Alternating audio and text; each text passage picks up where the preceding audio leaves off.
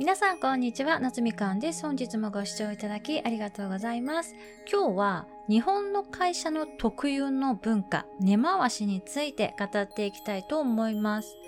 もうねここでも何度もお話ししているので皆さんももうご存知だとは思うのですが私は以前約8年ほどアメリカの会社に勤めておりましてその会社でも一応会議というものはね開催されるんですけれども会議は毎回アジェンダというか何について話し合うかのテーマまでは知らされるんですけれどもその議題がどのような方向に向いていくとかは毎回一切知られずに会議が始まる感じなんですけれども日本の会社では根回しってめちゃくちゃ大切な文化がありますよね。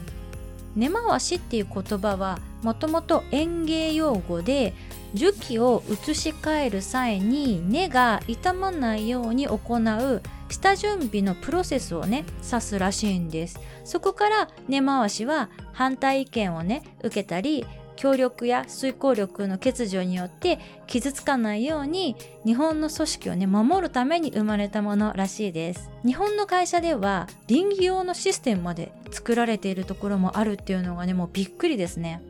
私がもし私がいたアメリカの会社で会議をやることになったとしてその参加者の人たちにね事前に当日はこんな感じの承認に持っていく予定なのでよろしくお願いしますみたいなことをね言った瞬間にもう結論が出てるならそもそも集まって会議をする必要性が理解できない。俺の時間を無駄にするなってねブチギレられますね。あのねおじさんたちなら絶対にそう言ってきますね。もうこうやって簡単に想像できるだけにねめちゃくちゃ恐ろしいです。アメリカの会社の会議はそこに存在する全員に発言が求められるし、ボスからこういう指示が出たから我々はやることはこういうことだよっていうのを会議の中で確認したり、みんなの意見を聞いたりっていう感じのスタイルが多かったですね。